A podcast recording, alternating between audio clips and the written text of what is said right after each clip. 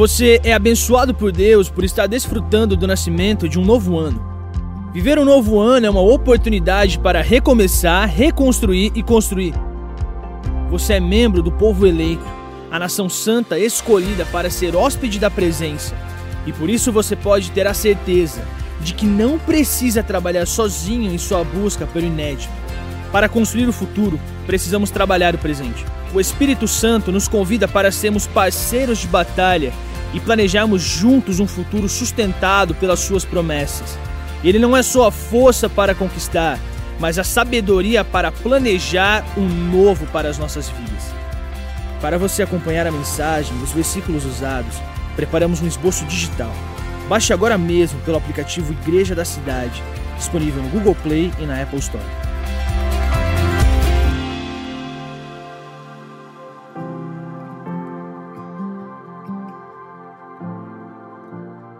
Planeje o seu futuro com o Espírito Santo, construa o seu futuro com o Espírito Santo. E nós falamos sobre sonhar, falamos sobre orar, e hoje nós vamos falar sobre planejar. Um sonho ele é o começo de grandes realizações. Tudo que é grande, tudo que tem algo ali, um grande feito extraordinário que abençoa muitas pessoas, começa com um sonho. Agora, no processo, se você é um filho de Deus e você não quer fazer só o que as suas forças podem fazer, você quer ir além, você vai orar. E hoje nós vamos falar de um passo extremamente importante tem gente que coloca uma coisa contra a outra, né? Ou ora, ou eu vou planejar e fazer uma boa gestão. Não, nós vamos fazer os dois. Primeiro, Deus, Ele é o Senhor do nosso sonho, do nosso coração, da nossa vida. A gente vai orar e sonhar com Ele e também vamos planejar com Ele. E essa série fala sobre construir um futuro sem deixar o Espírito Santo de lado, sem deixar Deus de lado. Na verdade, construir com Ele, construir nele, construir por meio dele.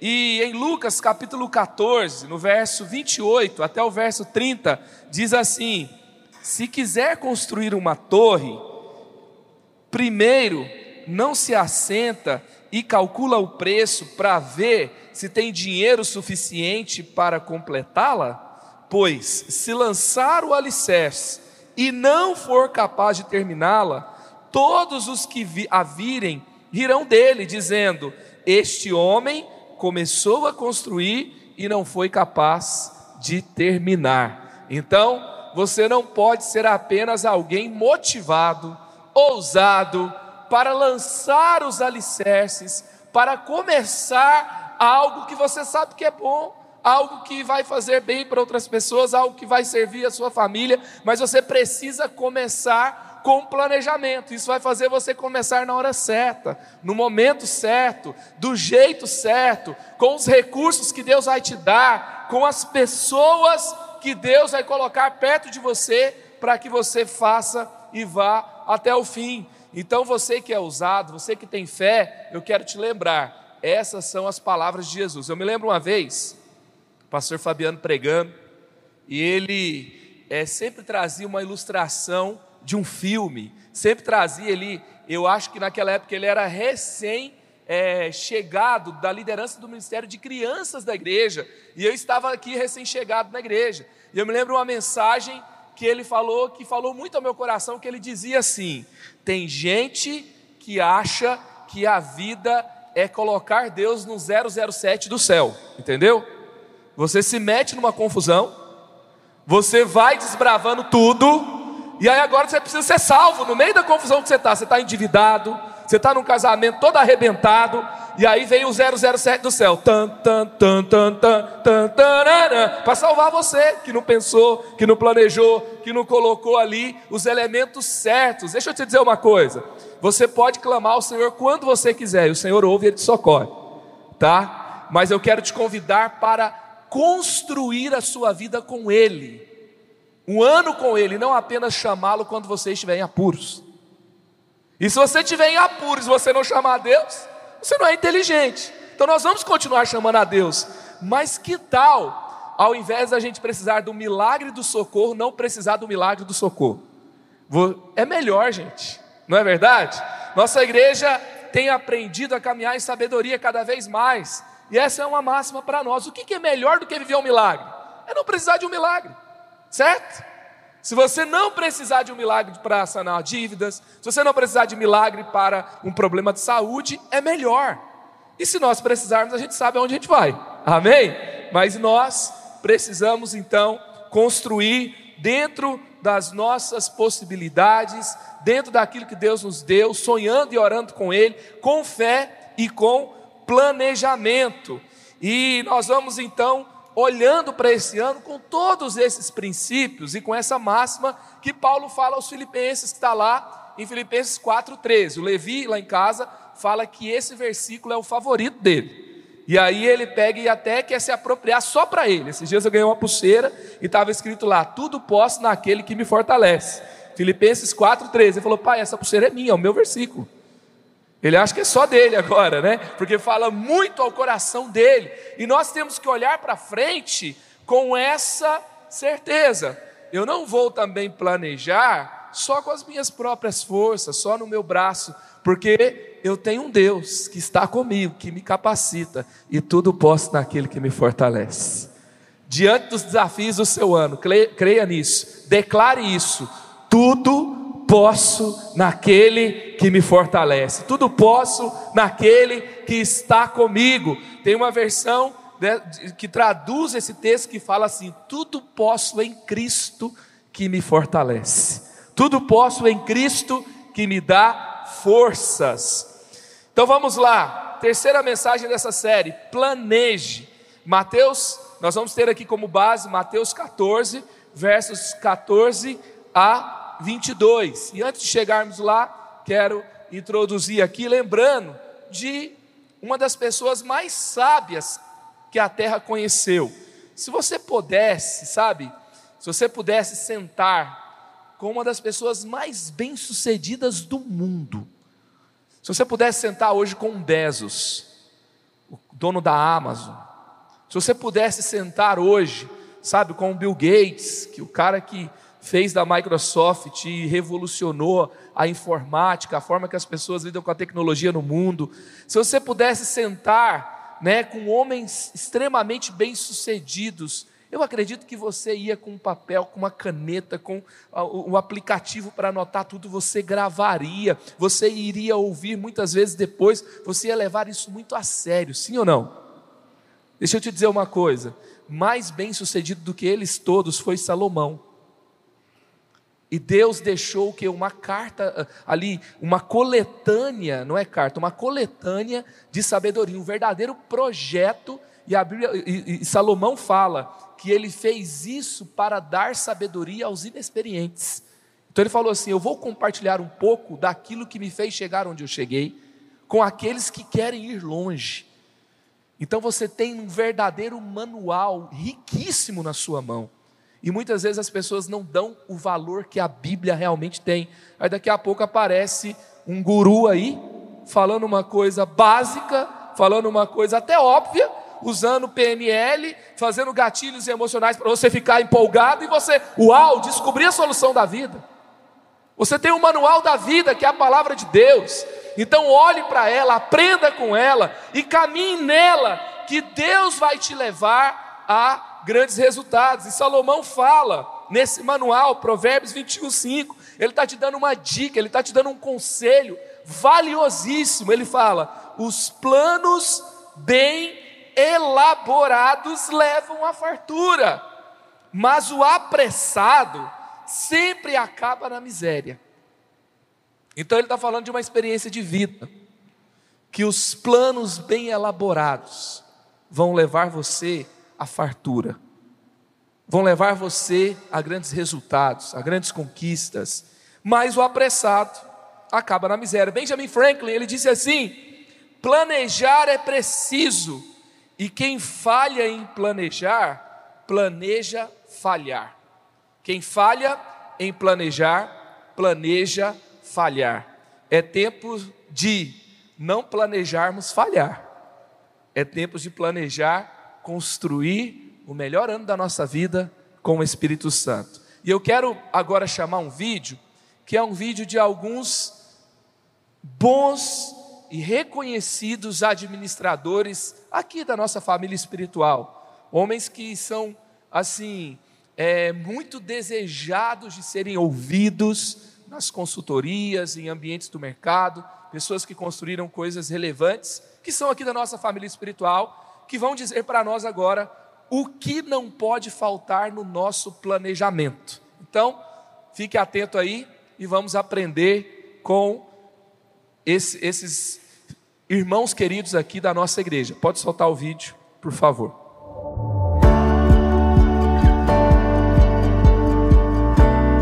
Olha, para mim duas coisas não podem faltar num planejamento. A primeira é a consciência de que planejar é importante. Para a maioria das pessoas, na maioria das vezes, sair fazendo é mais natural e é mais fácil. Mas quando você planeja, você traz excelência e também pratica a boa mordomia naquilo que Deus colocou nas suas mãos. Então, o planejamento sempre vai levar que você conclua dentro do prazo, que você gaste menos recursos, que você abençoe mais as pessoas. Também quero destacar uma segunda coisa que é sempre fazer uma avaliação dos riscos, né? O que pode dar errado, né? O que fazer para que esse risco, essa coisa que pode dar errado não venha acontecer. Então você se prepara mais, você não é surpreendido e o teu planejamento ainda vai, vai ainda melhor, tá bom? Que Deus abençoe sua vida. O que não pode faltar no planejamento? Toda vez que eu penso no planejamento, eu penso em três coisas muito simples. É, a primeira delas é onde eu quero chegar com esse planejamento, né, ou com esse plano. Né? Então tem que ter um objetivo ou uma meta muito clara de ponto de chegada. Né? Para se planejar algo até lá, precisa saber claramente onde você quer chegar. O segundo ponto é fazer uma análise 360 graus bem criteriosa de todos os aspectos que envolvem esse planejamento. Então tem que conhecer bem o negócio. Né? Então precisa saber como, né, quando, quanto custa, né, quem são as pessoas que podem me ajudar, quais são os prazos né, de, de todos os envolvidos e todos os aspectos aí do, do negócio que se está planejando. E o terceiro ponto é estruturar tudo isso de uma forma lógica, né, cronológica. Não adianta estar no meio da, de uma construção de algo e não saber o preço, né, ou não saber o prazo, ou, não saber, ou descobrir que as pessoas que, preciso, que eu preciso não estão comigo no, no meio do planejamento. Né. Então eu entendo que é isso. Olá, eu sou Zilka Saldanha e eu vou trazer aqui o que não pode faltar num bom planejamento para mim. A ponto 1 um, é preciso ter clareza da sua visão de sucesso e do propósito. A visão vai trazer ali, vai te dar o destino e o propósito vai trazer sentido para tua visão. É a razão daquilo existir. Feito isso, agora é hora de desdobrar em pequenas metas. Metas são projetos, pequenos projetos com começo, meio e fim. É importante ter objetivos e resultados claros e celebrar cada resultado. Ponto importante aqui: não foque em mais de três metas ao mesmo tempo para você sustentar. Agora é hora dos indicadores. Toda meta precisa ter um indicador no qual eu consigo medir a evolução desse processo. Então são métricas. E ponto 4, e muito importante, é fazer a gestão. O planejamento é vivo. Então eu preciso olhar para trás, medir, saber o que está acontecendo e olhar para frente, por um acaso, se eu me perdi, saber em qual bifurcação eu me perdi. Bom, essas são as dicas que eu deixo para vocês. Para mim, um bom planejamento passa por três fases importantes: espiritual, detalhamento e acompanhamento. A primeira, ore, busque cobertura espiritual e coloque debaixo da vontade de Deus. Salmo 127 fala nisso. A segunda é importantíssima e investe tempo nela. Entenda o teu projeto como um todo, coloque ele numa linha de tempo, num cronograma, divida em fases, entendendo custos para cada uma das fases e riscos também, onde você tiver riscos altos e, se possível, um plano B para esses riscos. E a terceira, que vai te ajudar a cumprir tudo isso, é um acompanhamento. Já defina também de saída quando você vai fazer essas reuniões de acompanhamento e com uma periodicidade tal que, se ocorrerem os problemas que, que, que venham ocorrer durante o projeto, você tome decisões rápidas, de forma que eles não, to não tomem um vulto muito grande, nem fiquem muito caros. Acho que é isso. Deus abençoe a todos. Muito bom, né? Você ouviu aí, então, Marcelo Santos, Marco Vituso, a Zilka Saldanha, o Márcio Martins. E esse vídeo vai estar disponível depois para você ouvir mais uma vez e pensar aí nos planos que você está fazendo, trazer alguns conselhos a mais para então trazer uma grande sabedoria no que você está fazendo. Certa vez eu ouvi alguém dizendo assim: que um plano, um planejamento é um sonho com data para acontecer, com aquilo que você precisa no papel, para que você corra atrás para que ele aconteça, com um cronograma que você vai ver o quanto perto ou quão longe você está e qual é o próximo passo. Eu tava, eu fiz um, um podcast essa semana com a Mariana, minha esposa, e ela é consultora editorial. E aí então ela falou algo que me marcou. Ela falou assim: tem muita gente que chega para mim e fala assim: eu tenho um sonho, eu tenho uma ideia de um livro, eu quero escrever um livro, eu acho que eu poderia escrever um livro sobre isso. E ela pega e sempre fala: tá bom, só que um livro não se faz com ideias, um livro se faz com palavras. Então, assim, não é só a ideia que faz o livro, você precisa de palavras. Então você precisa começar a transformar o seu sonho, a sua ideia em palavras. E quando você vai fazer isso? Como você vai fazer isso? Qual é o tempo que você vai dedicar? Por onde você vai começar? São perguntas muito simples, às vezes, para você pegar um sonho e começar a colocar ali alguns passos práticos para que ele aconteça. Em nome de Jesus, em nome de Jesus, eu quero declarar aqui sobre esse auditório, sobre essa igreja amada. Esse não é um lugar apenas de sonhos, apenas de potenciais, é lugar onde eles começam a tornar-se realidade, realidade, realidade. Você não vai ficar apenas passando a sua vida sendo apenas um sonhador. Sim, você foi chamado para pensar e sonhar grandes coisas, mas você vai ser aquele que vai realizar grandes coisas no Senhor. Você vai ser alguém de oração, mas mais do que isso, você vai ser alguém de orações respondidas, porque você ora a vontade de Deus e você caminha com integridade e com responsabilidade e com dedicação naquilo que Deus coloca nas suas mãos. É tempo de então olharmos para as nossas mãos, olharmos para as nossas vidas, olharmos para aquilo que temos à nossa volta, lembrarmos dos sonhos, das promessas de Deus e sermos dedicados em fazer aquilo que Ele quer trazer à realidade por meio de nós. É tempo de fazermos isso. Talvez você é alguém que ora muito e que sonha muito.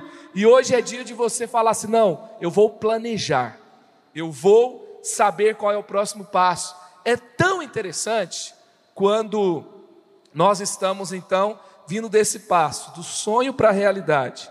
É onde a gente vai se adequar, é onde a gente vai ver o que é possível. Sabe, você não paga nada para sonhar, não é verdade? Você não paga para sonhar, então sonha à vontade. Agora, quando você vai colocar a realidade, você vai se surpreender com como aquela ideia vai amadurecer, como Deus vai trazer pessoas para acrescentar, como as coisas vão tomando formas que talvez você nunca imaginou. Na Bíblia tem uma pessoa que ajudou a salvar uma grande nação da fome.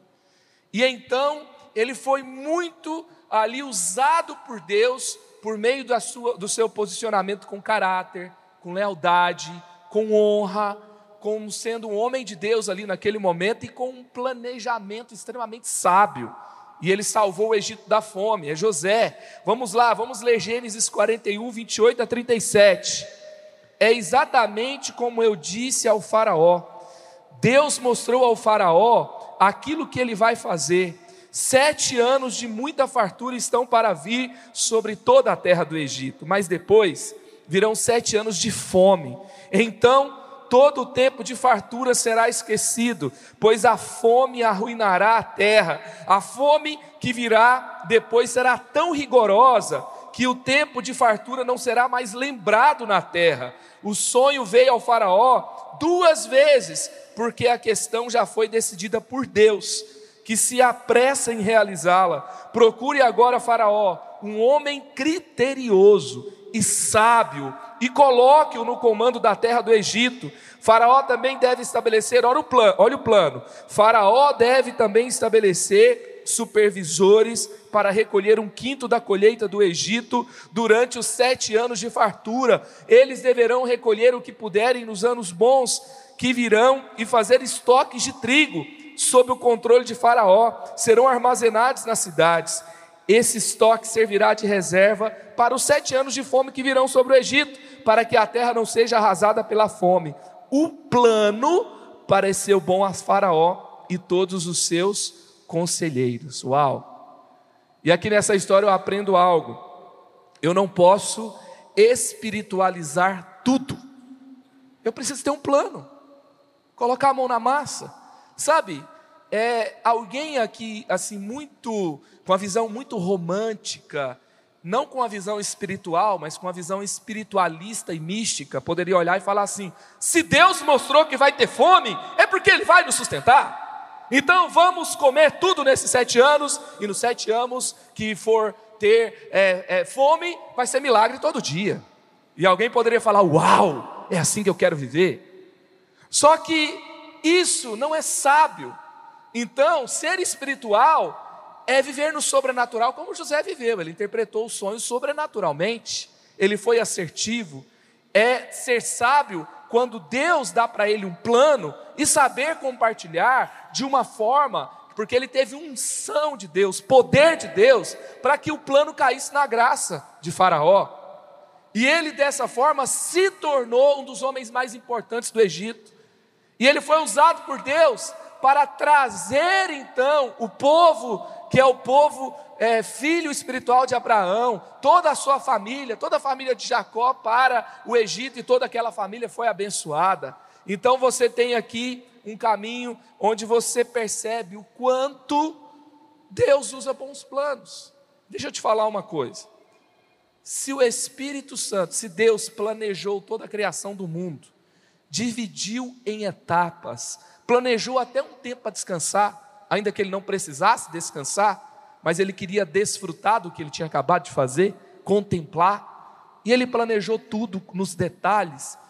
E se nós convidarmos ele para então planejar coisas grandes que ele quer fazer na nossa vida? Se ele é um grande planejador, que tal convidarmos ele para ir à frente, ele para fazer então é, é trazer a sabedoria para os passos que precisam ser dados. E essa mensagem é sobre isso. Então vamos lá. Vamos agora para um milagre. Olha só, nós nunca vamos convidar você para caminhar de forma cética, de uma forma que você tira Deus da equação. Planejamento não é isso. Mas vamos então, é, planejando o nosso futuro com o Espírito Santo, em cima da mensagem, em cima da, do momento que Deus por meio de Jesus, faz o milagre da multiplicação dos pães e peixes. E nós vamos então aqui no Evangelho escrito é, por Mateus, nós vamos ler o capítulo 14, de 14 a 22, e nós vamos caminhando aqui em 10 princípios de um grande planejamento. Primeiro, olhe, perdão, primeiro, mantenha sempre um olhar de misericórdia. Mantenha sempre um olhar de misericórdia. O verso 14: quando Jesus saiu do barco e viu tão grande multidão, teve compaixão deles e curou seus doentes. Jesus tinha uma agenda, Jesus tinha um plano. Jesus estava nesse momento, um momento de muita pressão e dor emocional, porque tinha ouvido a notícia da morte do seu primo João Batista. Ele se retira para um lugar onde aquele lugar era é, quieto, ele queria talvez ali ficar quieto, sozinho um tempo. Mas quando ele chega, ele vê pessoas que sofrem, ele vê pessoas que precisam. Então, ele vai mudar a sua rota e ele vai então criar um plano naquela situação. Por quê? Porque ele tinha compaixão. Então, o que, que você precisa? Mantenha sempre um olhar de misericórdia. Nós não somos aqueles que, que vão fazendo com frieza, com coração gelado, sabe? Às vezes você vai precisar de maturidade para dizer não, mas às vezes você vai precisar de compaixão para então caminhar numa, numa direção diferente. Então, quando você tiver um plano, você precisa perguntar. O, o, o Marco Vituso ali, ele colocou: aonde você quer chegar? E aí você tem que fazer a seguinte pergunta: onde eu quero chegar? É um lugar para suprir a minha vaidade, a, o meu orgulho, sabe? A, os meus desejos, é um desejo egoísta? Ou aonde está aqui um plano compassivo, um plano abençoador, um plano que vai fazer a diferença na vida das pessoas? A vida na terra, ela é temporária, ela é curta, ela, é, é, ela assim, passa tão rápido, não é verdade? E nós não podemos gastar a nossa vida só com coisas pequenas, que dizem respeito apenas aos nossos pequenos desejos egoístas. Nós temos que olhar para o lugar que Deus quer abençoar e então trabalhar nisso. Então você precisa olhar de uma forma misericordiosa o tempo todo. Segundo, olhe além da realidade emergencial.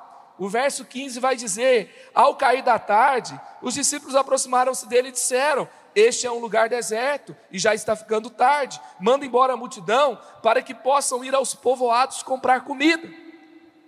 Se Jesus ele fosse dirigido só por emergências, ele teria o quê?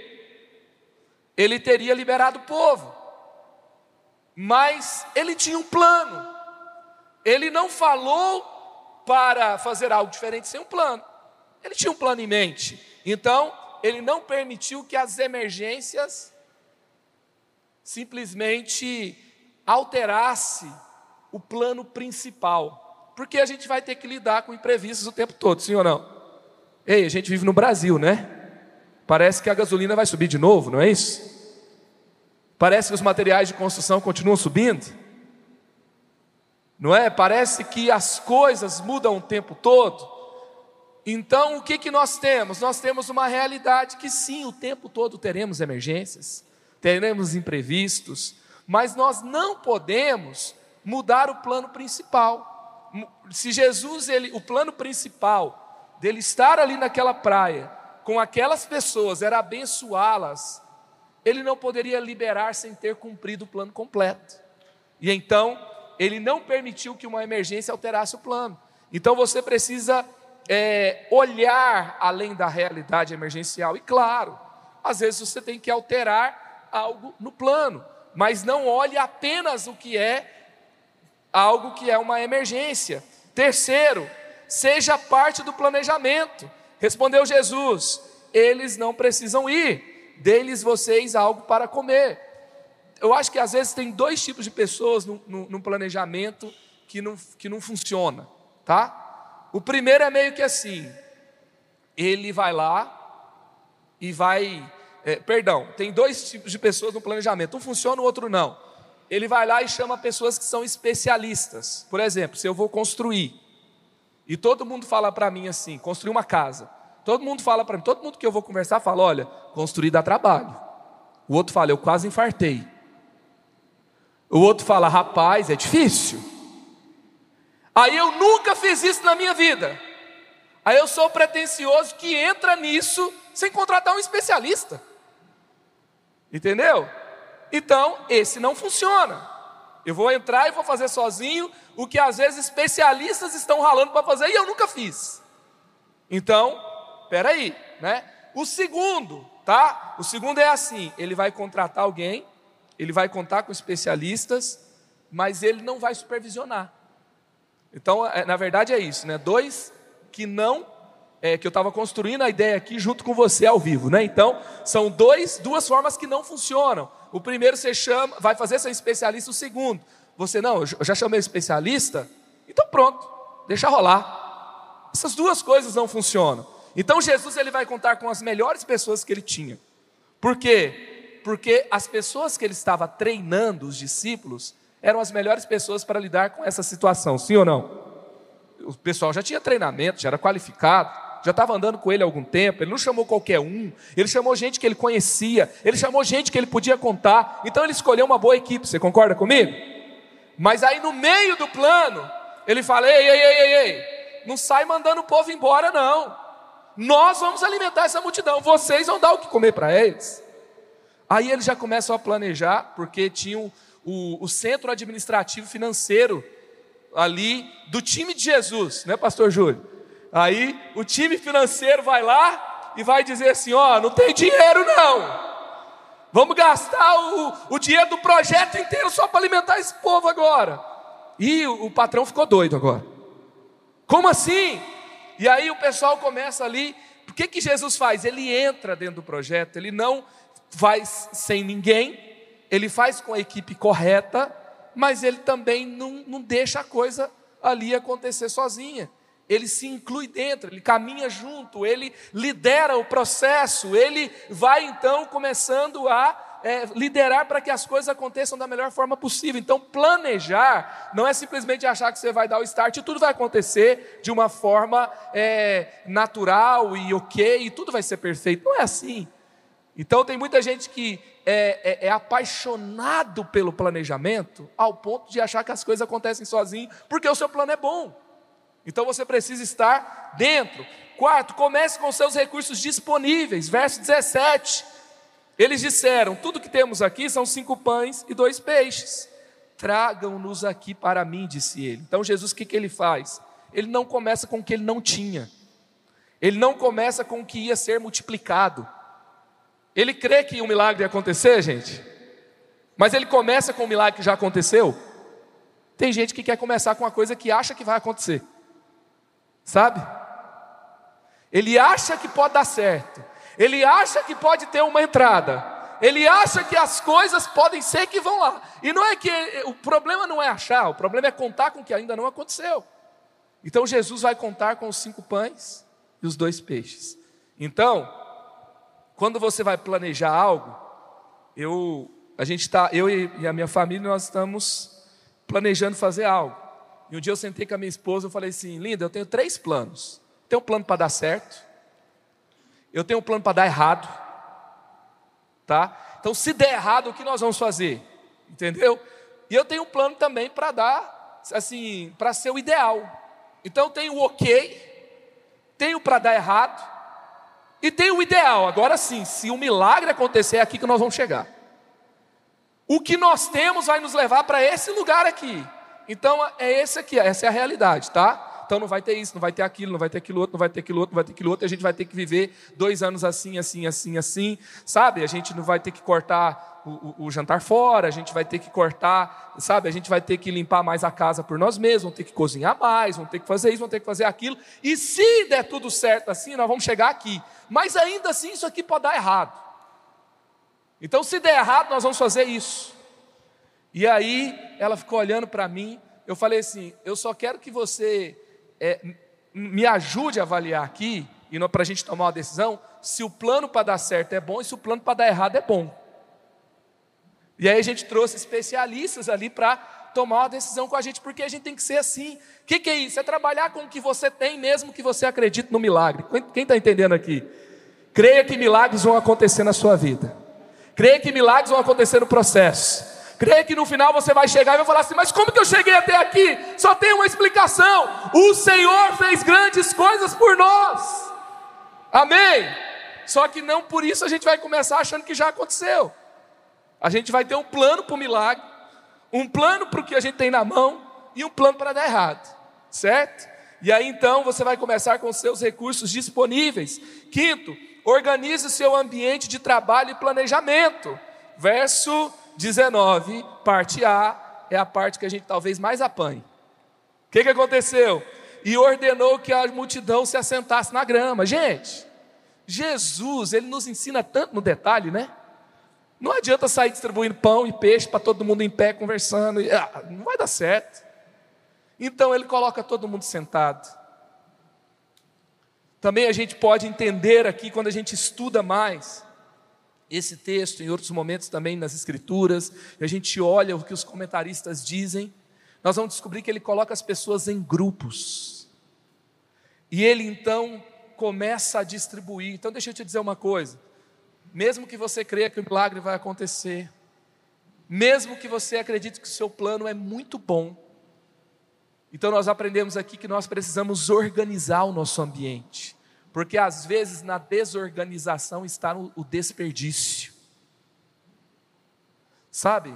Se você vai contratar, eu tenho uma cunhada que é arquiteta, e ela falou uma coisa para mim, falou: "Marcos, se você for contratar alguém para fazer uma obra, você precisa pedir fotos de outras construções que ele está fazendo. E eu vou te dar uns toques para você ver o que é uma construção desorganizada e o que é uma construção organizada. Se ela for desorganizada, suja. Se ela for desorganizada, significa o quê? Que vai ter retrabalho, que vai ter material desperdiçado, e isso não vai ajudar ninguém. Então você tem que analisar bem. Então nós temos que olhar aqui se nós estamos organizados, porque na desorganização tem o desperdício. E ali então, muitas vezes na desorganização está os prazos que nunca eh, são alcançados, às vezes o retrabalho. E aí tem gente que vai fazendo e é tão desorganizado que manda fazer uma coisa, depois manda fazer outra, depois manda fazer outra, depois quer que tá, esteja no prazo correto. Isso não dá certo. Então, vamos organizar, vamos passar por cada etapa de forma organizada, vamos sentar, vamos olhar, vamos planejar para que então, na hora da execução, dê certo. Sexto, para você então planejar com o Espírito Santo, para dar certo, tenha sempre uma iniciativa de gratidão e fé. Parte B do verso 19: Tomando cinco pães e dois peixes e olhando para o céu, deu graças e partiu os pães. Tem gente que fala assim, no meio do planejamento, mas não vai dar para nada. Olha o que a gente sonhou, olha o que está acontecendo no meio do planejamento, você vai parar e talvez não está ficando do jeito que você queria. Talvez vai demorar mais do que você gostaria. Sabe, talvez as pessoas que estão com você, elas falham. E no meio desse processo todo, você vai ser agradecido. Senhor, obrigado por isso. Obrigado pelo que o Senhor me deu. Obrigado por essas pessoas com quem eu posso contar. Obrigado porque o Senhor está conosco. Obrigado porque o Senhor nos sustenta. Obrigado porque até se der errado e a gente tiver que abrir mão disso tudo, nós temos o Senhor. Seja grato. Seja grato o tempo todo. Tenha um coração agradecido. A gente aprendeu uma coisa nessa igreja, né? Eu acho que o pastor Douglas Gonçalves copiou uma camiseta leve quando ele veio aqui pregar na semana da virada e falou aquela palavra: cresce quem? Que a gente já tinha feito uma camiseta agradece, é, cresce quem? agradece. E ele falou, agradece que cresce, né? Então, tá vendo? A criatividade às vezes é você mudar uma coisa que já existe. Então, agradece que cresce, agradece que cresce. Gente, eu acho que ele não copiou nada, não, tá? Ele só teve uma boa ideia, como a gente teve também. É só para a gente se divertir um pouco também. Então, vamos lá. Então, tenha sempre essa iniciativa de gratidão e fé. Sétimo, trabalhe sempre em equipe. A parte C do verso 19. Em seguida, Deus aos discípulos e estes à multidão. Então, assim, quem faz tudo sozinho, não vai chegar num lugar muito longe. E vai ficar estressado, vai ficar sobrecarregado, vai perder o potencial do seu melhor. Não é verdade? Então, assim, você precisa olhar sua família e ver um time ali. Você precisa olhar o seu ministério e ver um time ali. Se você divide o seu trabalho com mais uma pessoa, veja um time.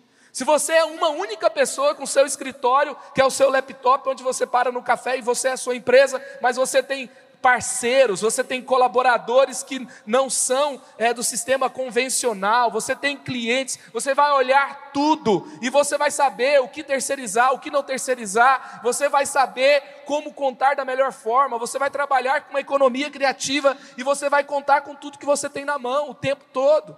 Então, cuidado para você não sobrecarregar, tem coisas que você tem que terceirizar. Tem coisas que você tem que contar com outras pessoas. Tem coisas que você não pode fazer sozinho. Então olha e observa, gente, até na organização da casa do dia a dia. Lá em casa, a gente faz muitas coisas de casa. A gente tem três crianças. A gente não enlouqueceu ainda, tá? Obrigado pelas suas orações. Tá dando tudo certo. Mas assim, a gente olha, a gente vê o que a gente tem melhor aptidão, o que a gente é melhor e a gente divide. Por exemplo, a gente sempre está fazendo as coisas juntos mas eu gosto mais e sei me achar melhor dentro de uma cozinha. Eu, eu, gosto de cozinhar, eu gosto, eu não me importo de lavar uma louça, colocar um podcast aqui, ó. Uau, eu vou embora, não tem problema. Chego no fim do dia ali, tem aquela louça na pia, e aí então eu coloco ali o fone, eu, eu pego uma boa mensagem, eu pego um bom conteúdo de podcast, e eu vou lavando, eu fico de boa, eu gosto de relaxar fazendo comida, então eu assumi e falo: olha, deixa a cozinha mais comigo. E aí ela fala: então deixa a roupa mais comigo. E ela vai organizando as roupas, ela vai é, ali é, botando para lavar, dobrando e guardando, e a gente vai se organizando. E aí, na medida que os meninos vão crescendo, aí tem aquela coisa básica, né? Tem uma coisa assim: você tem que botar o seu filho para lavar o prato dele, entendeu? Dá trabalho, às vezes é mais difícil ele lavar o prato do que você fazer uma área da sua empresa funcionar. Mas isso não é só sobre lavar o prato, é sobre a educação do seu filho, então é mais importante. E aí você vai lá, e você vai com paciência, né? Você ouve aquela reclamação, aquela murmuração da vontade, né? De ah, né? aí você se controla, aí você já aprende a crescer na sua maturidade espiritual. Você pede a ajuda do Espírito Santo, você já orou. Olha que coisa linda. O plano está dando certo. Aí a sua casa vai funcionando como um time. Gente, é lindo demais. Aí nossa igreja é incrível, né? A gente acorda de manhã e a gente fez lá o plano, vamos fazer devocional todos os dias. Aí eles estão lá com o devocional das crianças. O Samuel pediu um peixe esse ano, né? Então a primeira coisa que ele faz, ele acorda, dá comida para o peixe, senta na mesa com o devocional e começa a fazer com um olho ainda remelento, assim, ó, e esperando o café da manhã. E aí daqui a pouco aparece o Levi, que acorda um pouquinho mais tarde, faz e vai fazendo fiscalização. Você fez seu devocional? Você fez seu devocional? Você fez seu devocional? E aí você vai vendo o ambiente, você vai vendo o que cada um é melhor. Entendeu? E aí você vai contando com cada um na sua frente. Então, trabalhe sempre em equipe. Oitavo, nunca trabalhe em um ambiente de desperdícios. Verso 20: Todos comeram e ficaram satisfeitos, e os discípulos recolheram doze cestos cheios de pedaços que sobraram. Eu acho que foi o café da manhã do outro dia da equipe.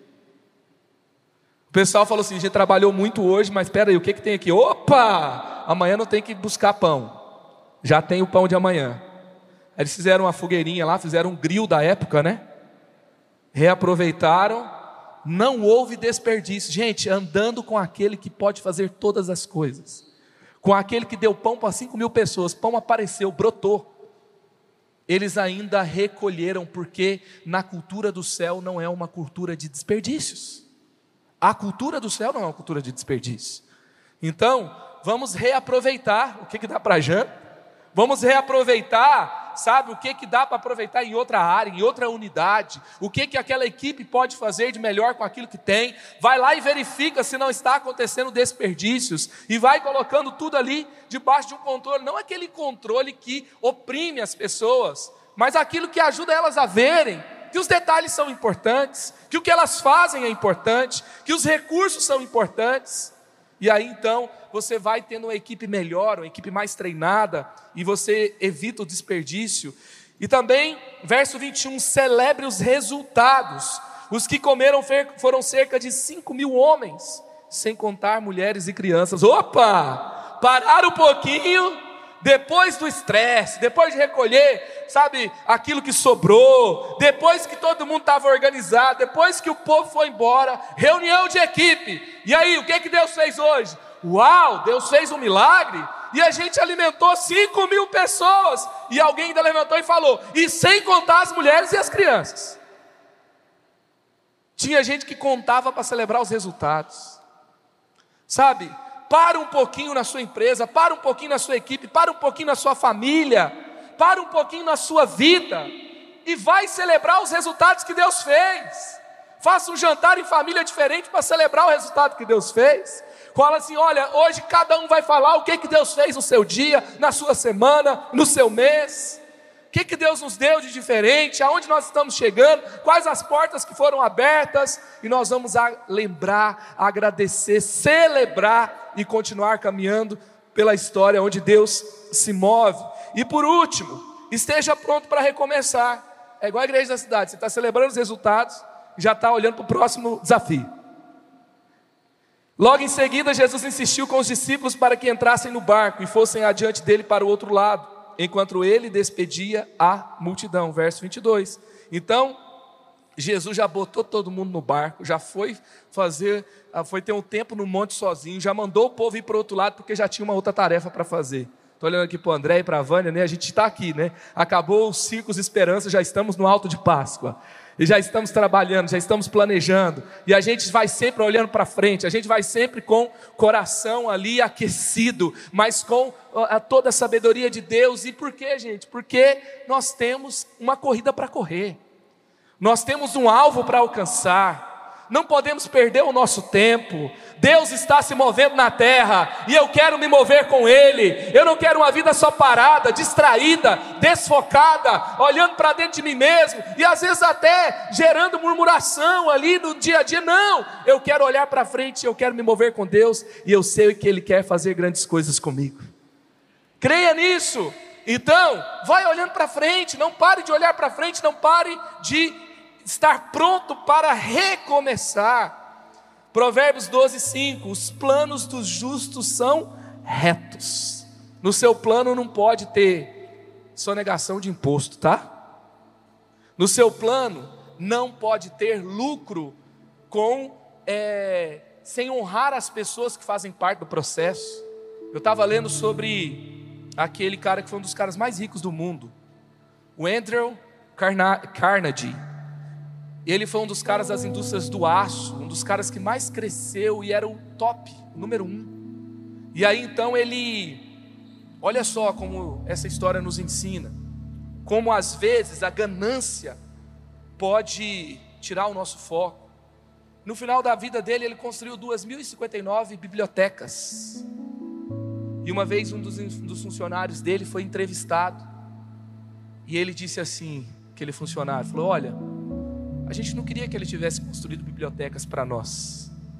A gente queria apenas que ele desse para nós um salário mais justo. E assim a gente podia comprar livros.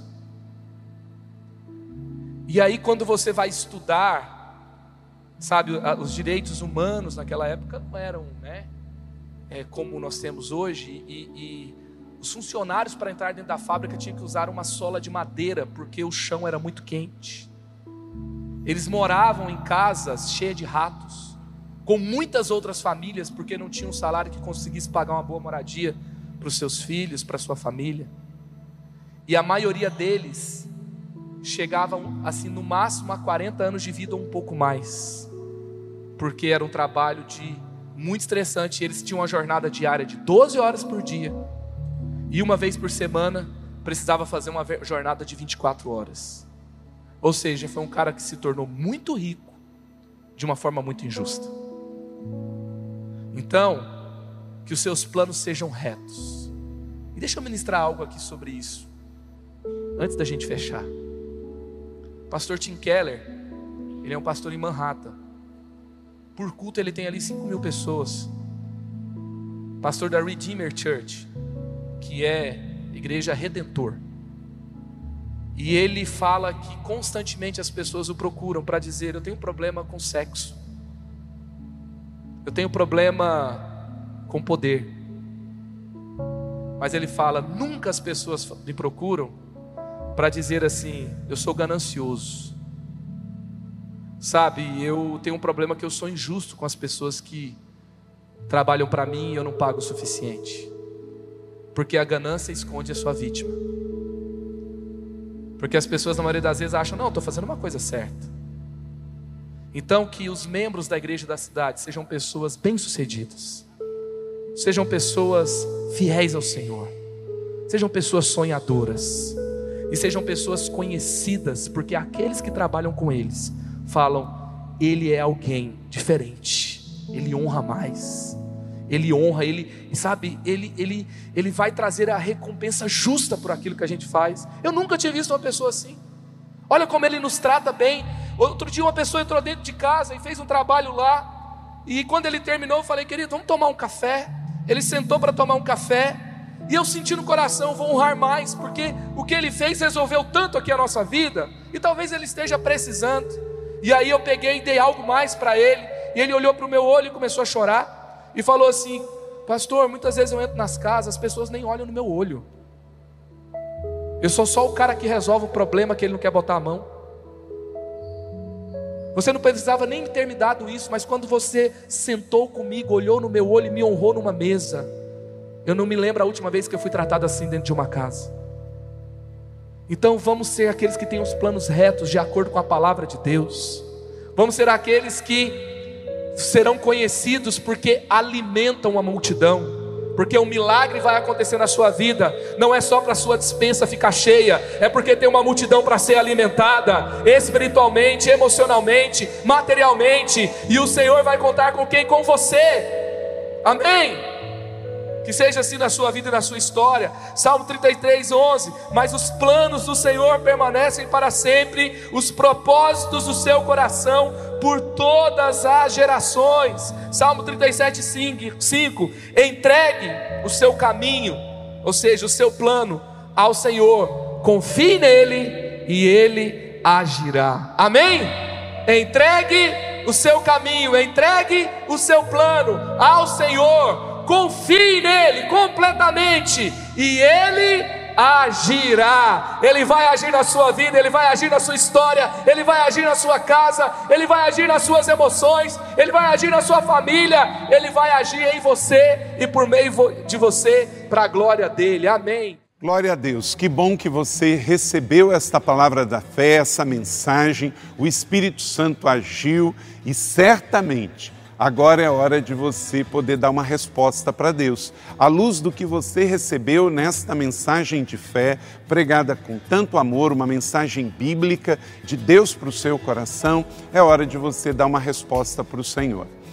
E eu quero convidar você a dar uma resposta e quero fazer três convites para você. Aí na sua tela agora aparece um QR Code e um número de WhatsApp para que você que tomou uma decisão possa então entrar em contato conosco agora. O primeiro convite é se você ouviu esta mensagem e quer tomar uma decisão de arrependimento e de receber Jesus no seu coração como Salvador e Senhor da sua vida agora.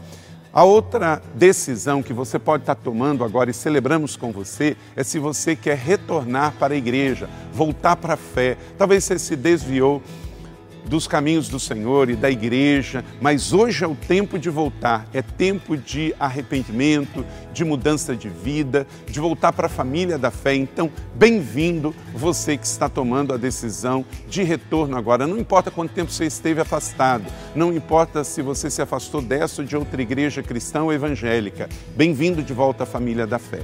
E o terceiro convite que eu quero fazer para você é se você quer ser batizado. Então, se você quer ser batizado em águas, se você está em São José dos Campos ou em qualquer cidade onde temos uma igreja da cidade ou aí na sua cidade, entre em contato conosco agora pelo WhatsApp ou pelo QR Code e diga: Eu aceitei Jesus, eu quero ser batizado. Eu não tinha sido batizado em águas ainda, no batismo de imersão, que é o batismo que Jesus viveu lá no Rio Jordão, sendo batizado por João Batista, e eu quero ser batizado em águas também. Então entre em contato conosco. Amém? Então, bem-vindo à família da fé. Parabéns por tomar uma destas decisões hoje, após ouvir esta mensagem. E o nosso campus online aqui da Igreja da Cidade está aqui para servir onde você estiver. Deus seja louvado. Vamos orar juntos? Pai, eu quero te agradecer por cada um que recebeu agora a tua palavra e ela tocou no coração e eles estão dando uma resposta para o Senhor. Eu abençoo cada um dos que nos acompanharam agora nesta transmissão. Que o Senhor abençoe as suas vidas, os que tomaram a decisão de te aceitar, de voltar para a igreja ou se batizar, nós assim os recebemos e os abençoamos em nome de Jesus. Amém. Obrigado por estar conosco. Se você tem qualquer outra dúvida também, aí no chat ou nas nossas mídias sociais ou no WhatsApp, mande para nós e nós vamos entrar em contato com você. Somos a Igreja da Cidade, uma família para pertencer. E aqui no Campus Online, uma família para pertencer onde você estiver. E seja bem-vindo também às nossas celebrações presenciais. Você pode ver aí no vídeo também os horários e os dias que temos celebrações. Bem-vindo, Deus te abençoe e até a próxima.